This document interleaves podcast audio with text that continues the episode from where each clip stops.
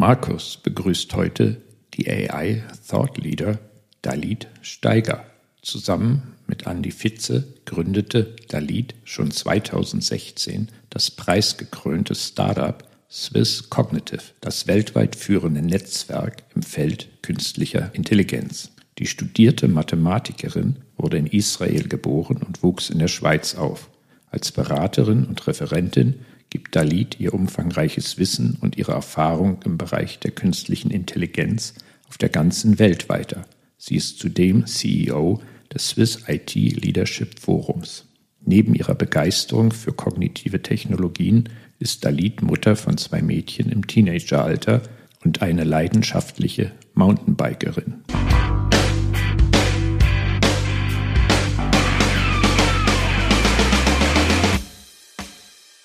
Dalit, ich freue mich sehr, dass wir uns heute hier treffen können. Ich fange gleich mit unserer ersten typischen Frage an. Hast du eine Lieblingsmarke? Nein. Warum nicht? Weil ich habe gerne schöne Sachen und die sind nicht mit einer einzigen Marke verbunden. Und wie du weißt, liebe ich High Heels und da kann ich also vom Dosenbach über Prada so ungefähr alles. Hauptsache schön. Und da ist es ganz egal, welche Marke da ist. Vom Dosenbach bis zu Louboutin, alles dabei? Aber sowas von alles. Sogar Secondhand oder da. Second Feet. genau, wunderbar. Gibt es einen Grund für die High Heels, was dich daran so fasziniert? Ja, und zwar meine Großmutter ist mein großes Vorbild. Sie war zwar nur 1, äh, glaube ich, 50 groß und die war immer auf High Heels, immer super gestylt, war Journalistin, äh, Fernsehmoderatorin, Buchautorin und hat auch sehr viele Leute, also vor allem Männer, damals natürlich, äh, Männer aus der Politik und der Wirtschaft interviewt und die waren immer so adrett und zackig auf ihren High Heels. Das hat mich schon sehr früh begeistert und kaum konnte ich, habe ich angefangen mit Heels herumzulaufen. Das ist ja eine richtige Heritage. Aber definitiv sicher die beste Marketing-Schiene, wenn man ein Rollenbild eigentlich hat. Das braucht keine Marke, sondern wahrscheinlich eine Person. Ja, super. Wann geht bei dir das Smartphone an und wann geht es aus? Es geht nur aus, dann, wenn ich es vergessen habe zu chargen und es sich selber ausgeht. Okay, also du bist always on 24/7. Manchmal tue ich den Flugmodus rein, wenn ich schlafe und die Kinder zu Hause sind und ich nicht irgendwie auf eine Message von ihnen oder der Polizei oder dem Krankenwagen warten muss. Der ideale Arbeitstag, wie fängt der an, wie endet der? Mit einem Smile.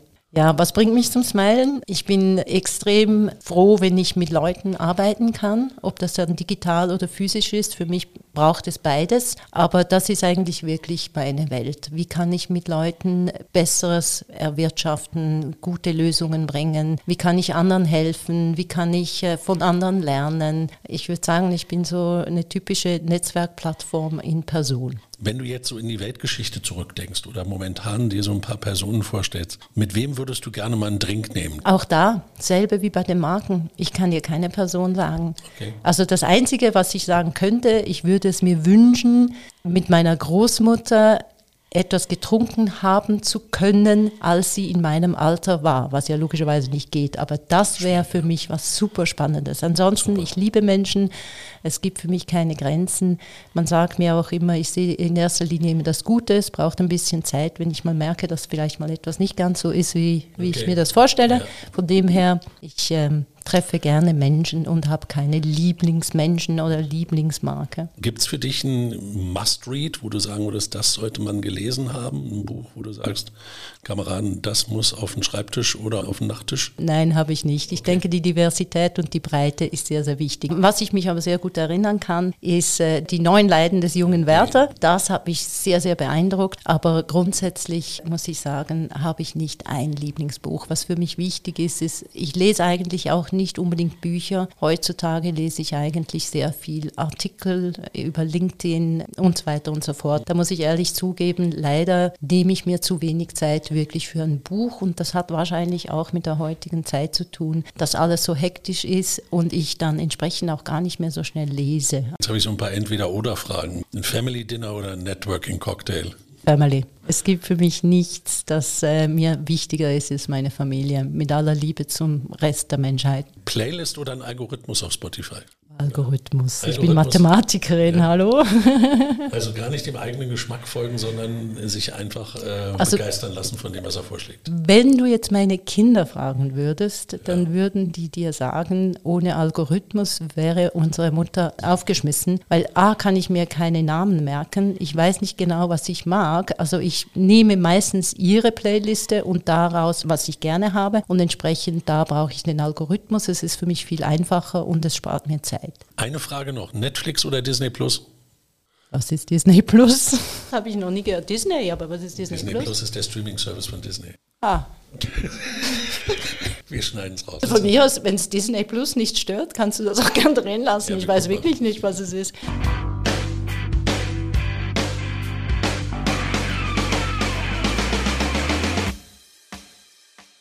Dalit, ich habe uns ein Thema mitgebracht, das kann man heute nicht mehr von der Hand weisen. Die Postillen sind voll, die LinkedIn-Accounts sind voll mit irgendwelchen Screenshots von ChatGPT.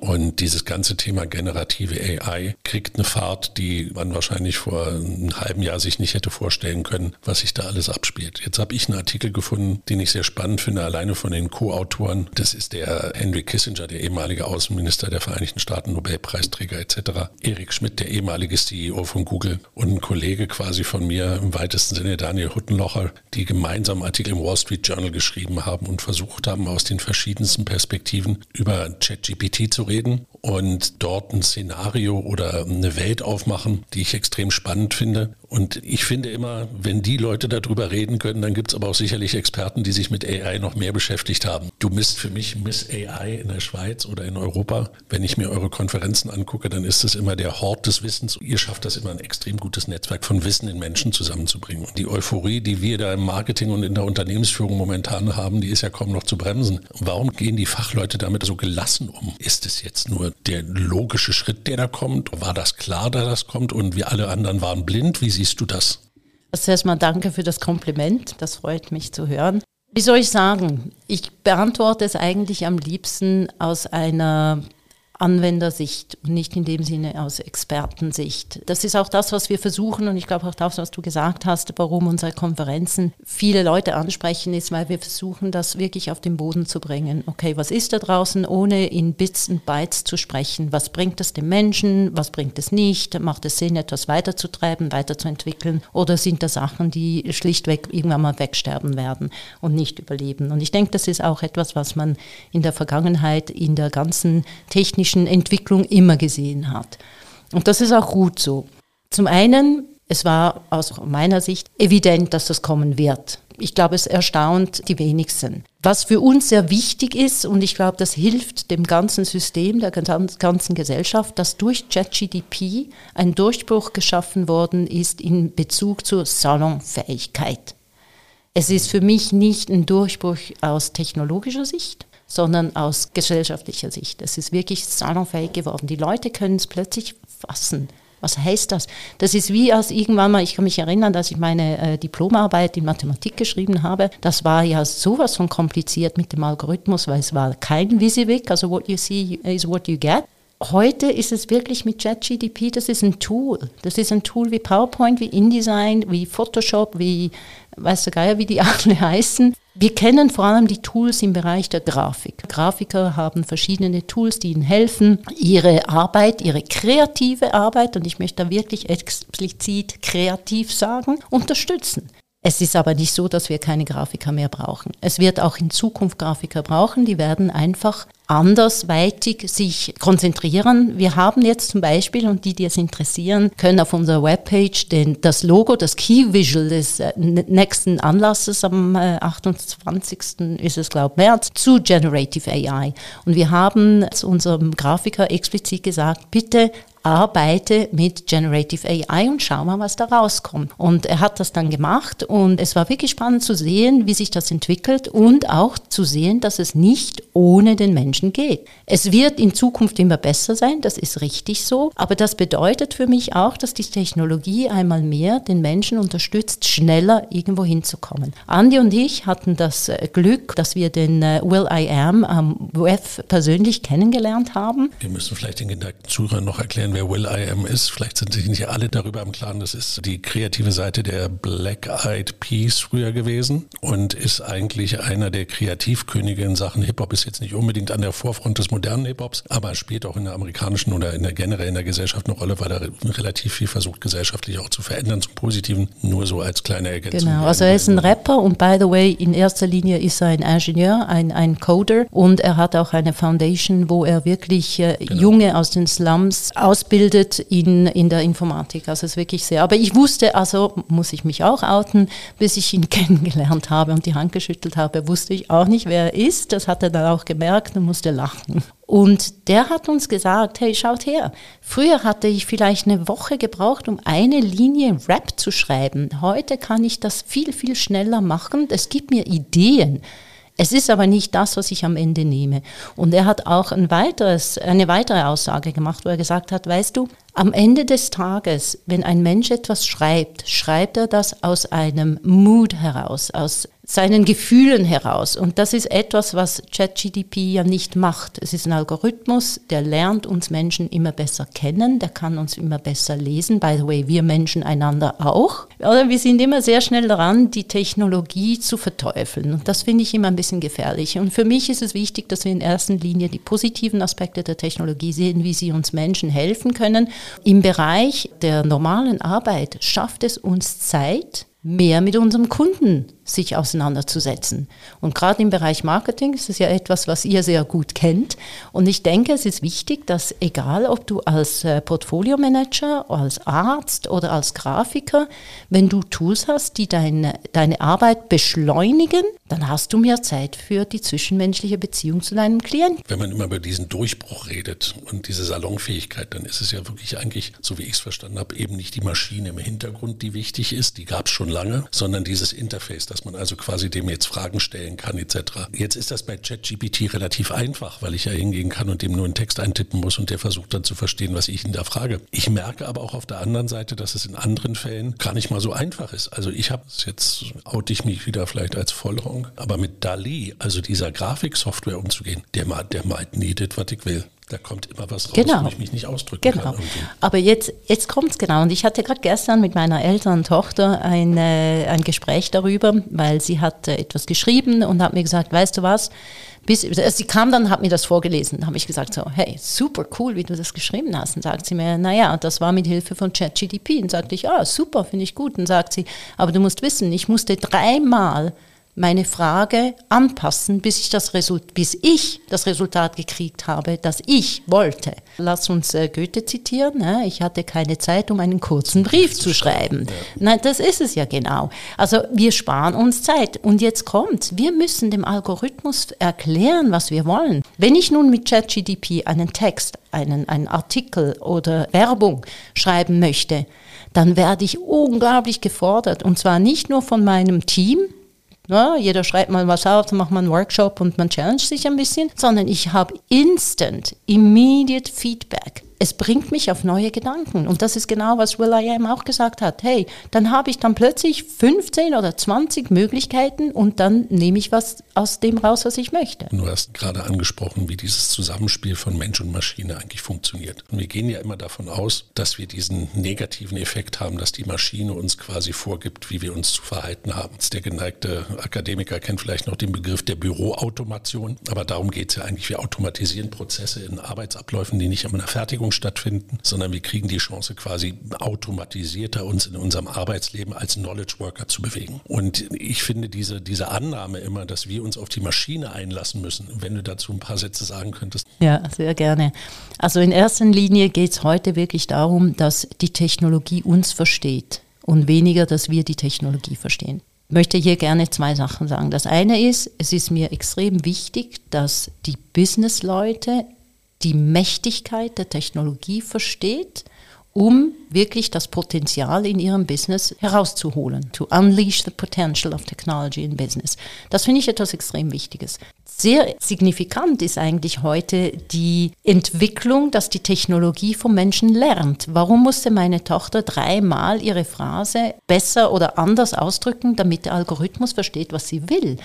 Das zeigt sie genau auf. Der Algorithmus lernt von uns wie jedes kleine Kind. Es liegt an uns. Das ist, by the way, als dritten Punkt. Wenn Leute mir sagen, ja, und was ist, wenn die AI nicht ethisch ist und äh, was passiert hier, dann sage ich, in erster Linie sind es wir Menschen. Der Algorithmus lernt von uns und ich habe also mehr Respekt und Angst vor dem Menschen, der Mensch, der die Technologie missbraucht, als von der Technologie an sich. Ich denke, das ist wichtig. Aber es kommt mir gerade etwas in den Sinn, als du das gesagt hast. Ich kann mich erinnern, äh, als ich noch äh, jung war, also sprich äh, in, der, in der Schule, da hatten wir Mädchen Handarbeit. Und ich kann mich noch so gut erinnern, als die Lehrerin uns gesagt hat mit der Nähmaschine, wenn etwas falsch war und wir irgendwie gesagt haben, ja, die Maschine hat das und das gemacht, hat sie mir gesagt, es ist nie der Fehler der Maschine sondern es ist deiner. Wenn es die Nadel gekillt hat, dann hast du was falsch gemacht. Und ich meine, das ist ein ganz einfaches Beispiel, das ist auch eine Maschine. Wenn wir sie nicht richtig führen, dann geht es kaputt oder kommt was Falsches raus. Die Verantwortung des Menschen in der heutigen Zeit ist um ein Vielfaches gefordert als vorher, weil wir müssen uns der, Be der Verantwortung bewusst sein und müssen sie aber auch nutzen ja, es gibt die Downside. Sind wir ehrlich, wäre der Mensch gut, bräuchten wir keine Cyber Security und auch keine Polizei. Genau das führt mich zu einem Punkt, den ich jetzt gerade wieder von einigen Universitäten aus den Vereinigten Staaten gehört habe. Klar, dass jetzt die Studenten ihre Papers schreiben lassen können, ist die eine Seite. Aber jetzt gibt es welche, die verbieten das Chat-GPT grundsätzlich, weil sie sagen, das ist noch nicht ausgereift. Und ich kann mich schön an eine Zeit erinnern, da hat man an Universitäten verboten, mit Google Bücher zu suchen. Ja, du schüttelst den Kopf. Aber wie macht man den Menschen klar, dass es eine Upside gibt? Und wie macht man gerade dieser Truppe der, ich sage mal, im weitesten Sinne kritisch unaufgeschlossenen klar, dass es eigentlich darum geht, dass wir versuchen, damit weiter voranzukommen? Das erste ist, also wenn wir etwas verbieten zu nutzen, wie soll sich dann der Algorithmus entwickeln? Im Gegenteil, also wenn du schon so viel Brainmasse hast von Studenten, Doktoranden und Postdocs, die damit arbeiten und helfen können, den Algorithmus schneller voranzutreiben und effizienter zu machen, warum sollen wir es nicht nutzen? Im Gegenteil. Was auch wichtig ist, dass man aber auch offenlegen muss, hey, ich habe das mit ChatGDP gemacht. Das ist ja auch okay, weil wenn ich wieder das Beispiel anschaue von meiner Tochter, sie musste relativ viel reinstecken im Verhältnis zu dem, ich ich meine, für die drei Sätze, die sie da geschrieben hat, hat sie relativ viel Zeit aufgewendet mit ChatGDP. Das wird irgendwann mal immer schneller kommen, aber es sind unsere Ideen. Was wichtig ist, und das denke ich, das ist egal, ob das ChatGDP geschrieben hat oder irgendein Mensch, die Verifizierung, die Quellenangabe, Fake News und so weiter. Also ehrlich gesagt, für Fake News brauche ich kein ChatGDP. Da brauche ich nämlich nur einen Menschen. Grundsätzlich ist für mich ChatGTP, wie ich anfangs schon gesagt habe, wie ein InDesign, wie ein Photoshop, wie ein You Name It. Das ist ein Tool, das hilft uns und wir müssen lernen, damit umzugehen. Es würde mich wundernehmen, äh, vielleicht hast du hierzu eine Antwort, was das Durchschnittsalter der Personen in den Universitäten ist, die dagegen sind und was eigentlich ihre erste Befürchtnis ist. Was geht ihnen ab, wenn sie den Studenten das vorenthalten? Naja, das ist in Amerika, hat das auch was mit dem Bildungssystem zu tun. Die lassen auf College-Ebene wird halt viel geschrieben an Meinungsbeiträgen, eine Erörterung, bestimmte Themen versucht auszuloten. Und das nimmt dir ja ChatGPT bis zu einem gewissen Grad ab, indem quasi die Pros und Cons sind ja auch immer schön aufgebaut. Es kommen die Vorteile, es kommen die Herausforderungen und ganz unten kommt der Satz immer runter. It's risky, so you need to mitigate the risk. Und ich glaube, dass viele damit das Problem hatten, dass sagen, oh mein Gott, jetzt muss ich diese ganzen Papers lesen und die kommen alle aus ChatGPT und ich kann nicht überprüfen, ob der da selbst gedacht hat. Das ist das eine. Man muss seinen eigenen Job verändern verändern. Das ist das Erste. Das Zweite, was ich glaube, was noch hinzukommt, ich glaube nicht mal, dass es eine Altersdebatte ist, sondern es ist ein Verständnis, wie Fortschritt und wie Erkenntnisfortschritt auch entstehen kann. Wenn man sich darüber im Klaren ist, dass Wissen nur entsteht, wenn andere Menschen miteinander reden, dann bist du ja ganz schnell dabei, dass man sagt, na dann super, dann reden wir mal da, wo JetGPT aufgehört hat. Das ist aber schwer zu verstoffwechseln, glaube ich, für viele. Absolut. Und da geht es ja darum, wie stellst du dann die Fragen? Stellst du die Fragen so, dass du merkst, dass jemand eben sein Hirn benutzen muss, um es zu beantworten. Ehrlich gesagt, das braucht dann auch mehr Hirn von den Professoren. Also wenn du dir dann die Fragen eben besser überlegen musst, wie du sie stellst, damit du es eben nicht einfach mit ChatGDP beantworten kannst, braucht es auch da mehr. Und das andere ist, und ich kann mich da nur wiederholen, es geht ja darum, dass wir gute Resultate erzielen. Wie der Studierende zum Resultat kommt, finde ich sekundär. Wichtig ist, dass er sich überlegt, was möchte ich bearbeiten und was ist der Fortschritt dann, was auch immer, eine Forschungsarbeit oder was auch immer es dann ist. Am Ende des Tages führen viele Wege nach Rom. Und wenn ich einen Student finde, der ein cleveres Thema angeht und das mit ChatGDP so weit schon vorantreiben kann, dass er halt vielleicht mit seinem menschlichen Tun die nächste Geländekammer erreichen kann, dann ist das ja super, weil wenn er es nicht mit ChatGDP gemacht hätte, wäre er gar nie so weit gekommen, dass er die nächste Geländekammer erreichen hätte können. Und ich glaube, das Zusammenspiel zwischen Studenten und Professoren ist genau hier wichtig, dass man sagt, okay, die Erwartungen sind dann auch höher, weil man mehr erreichen kann. Und das erinnert mich, wenn ich kurz nochmals, sorry, meine Tochter zitiere, zitieren darf. Sie hat gesagt, weißt du was, weil da ging es darum, um Arbeitshaltung und Gen Z und so weiter. Und da hat sie gesagt, weißt du, unsere Generation bringen viel mehr Arbeit in einer kleineren Zeiteinheit zusammen, als ihr es je konntet. Und das ist so. Und da muss ich schon sagen, okay, what's the next step? Vielleicht das nochmal zu unterstützen. Es gibt jetzt die ersten Studien, die kommen, die kommen vom MIT und die weisen nach, dass der Produktivitätszuwachs für den sogenannten Knowledge Worker, also den, den die meisten darstellen, die sich in Marketing und Strategie beschäftigen, viel mit dem Kopf unterwegs sein, PowerPoints produzieren, mit vielen Leuten reden, kreativ sein etc. Und die reden in den ersten Studien von einer Produktivitätssteigerung von 30 bis 40 Prozent bei normalen Arbeitsprozessen. Man bedenke, die industrielle Revolution im 18. Jahrhundert hat einen Fortschritt von 25 Prozent gebracht. Und da habe ich schon dreimal geschluckt. Kennen den Report, erstaunt mich auch überhaupt nicht. Wenn wir uns zurückbesinnen, ich muss jetzt lachen, oder? Äh, ich habe ja ein Bein auch in der kreativen Welt. Ne? Wir hatten eine Grafikagentur und als es darum ging, Webdesigner anzustellen, dann habe ich dann relativ schnell gesagt, Moment mal schnell, Webdesign was ist die Aufgabe eines Webdesigners? Es ist eigentlich ein Coder, der kreativ denken muss. Das sind zwei Spezies, wenn du mir erlaubst, die normalerweise nicht in einer Person zu finden sind. Hm, und ich als Mathematikerin glaube ich, darf das sagen. Wir sind ein bisschen eine andere Spezies von der Denkart als die kreativen Köpfe. Und es ist unglaublich schwierig, einen zu finden, der auch coden kann und auch designen kann. Das ist mal eines. Was, war, was ist damals passiert? Jeder dachte, er kann seine Webpage selber machen. Und zum Teil kamen super Sachen raus, zum Teil kam das Schrott raus. raus. Ja, genau. genau. Ich bin jemand, wenn ich irgendwas gezeichnet habe, irgendwie die Kinder kamen und sagen, dann zeichne mir ein Pferd und dann haben sie mich gefragt, was ist denn das in so einem Kühlschrank?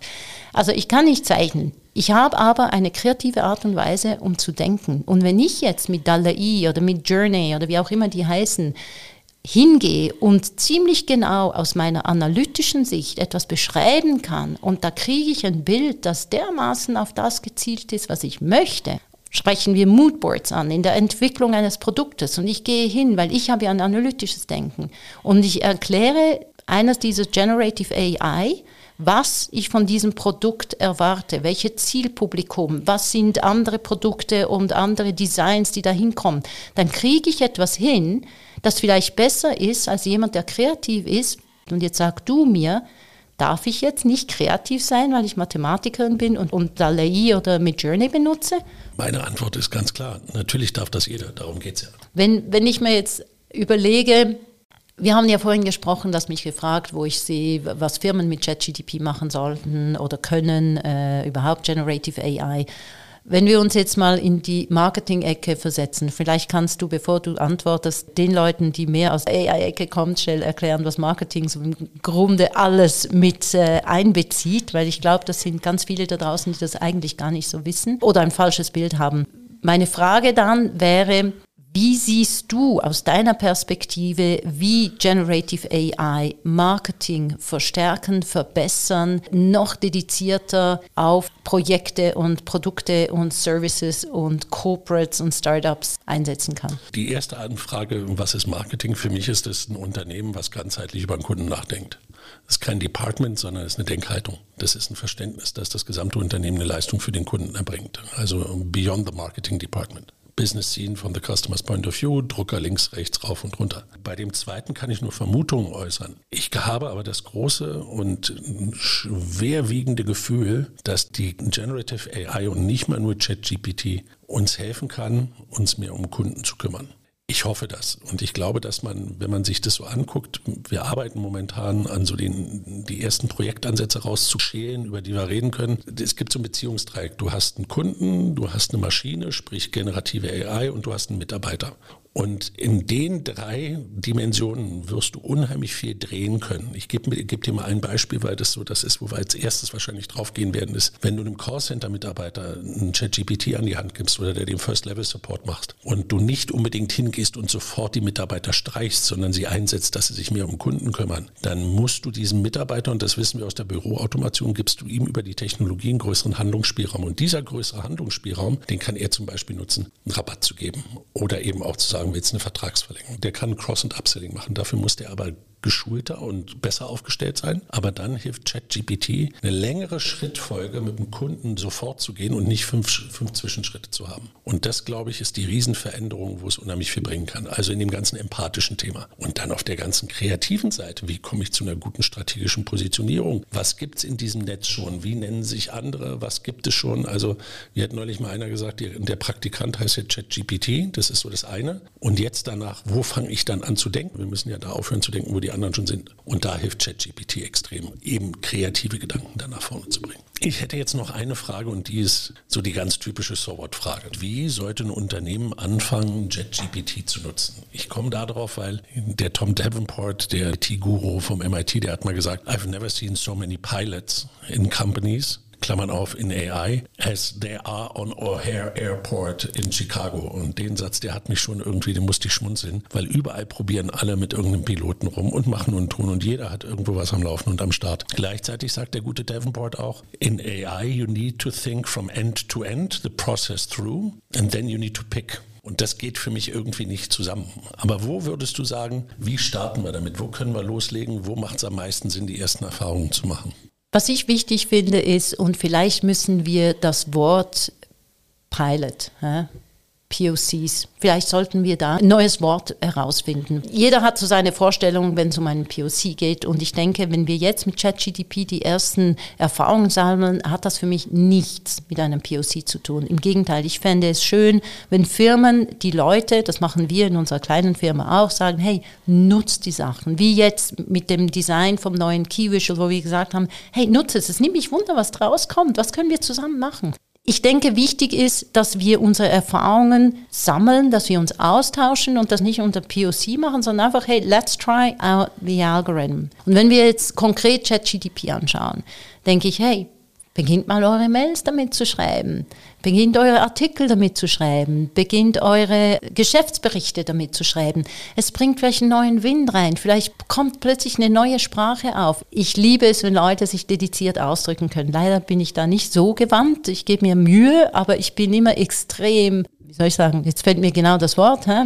Uh, I admire people, die sich wirklich so dediziert ausdrücken können. Ich finde das etwas sehr Schönes. Und wenn ich jetzt ein Tool habe, ah, jetzt kommt es mir in den Sinn, Du kennst das Buch Sag es treffender. Ja, das genau. Ich, ja. Unsere du genau. Das Sag es treffender ist ja eigentlich nichts anderes. Das ist ein Buch, das hatten wir in der Schule und dann hieß es, okay, brauchst du ein Synonym? Da haben wir das im Buch gesucht. Später konntest du das im Google eingeben, Synonym für irgendein Wort und da hast du versucht, dich dedizierter auszudrücken. Na, heute habe ich ChatGDP und ich finde das so schön. Wir lernen ja, das Schöne ist, ich kann nicht nur von dir als Professor lernen, ich kann auch vom Algorithmus lernen. Und der Algorithmus lernt von mir. Und jetzt möchte ich einfach nochmals betonen, was eben der Will I Am gesagt hat. Am Ende des Tages nimmst du den Satz und du adaptierst den Satz so, dass es deine Gefühlswelt und deine momentane Situation widerspiegelt. Klar, es gibt da Leute, die machen sich einfacher, die schieben das rein und das, was rauskommt, kommt raus. Aber sind wir ehrlich? Die machen das sowieso. Die machen das auch mit anderen Sachen.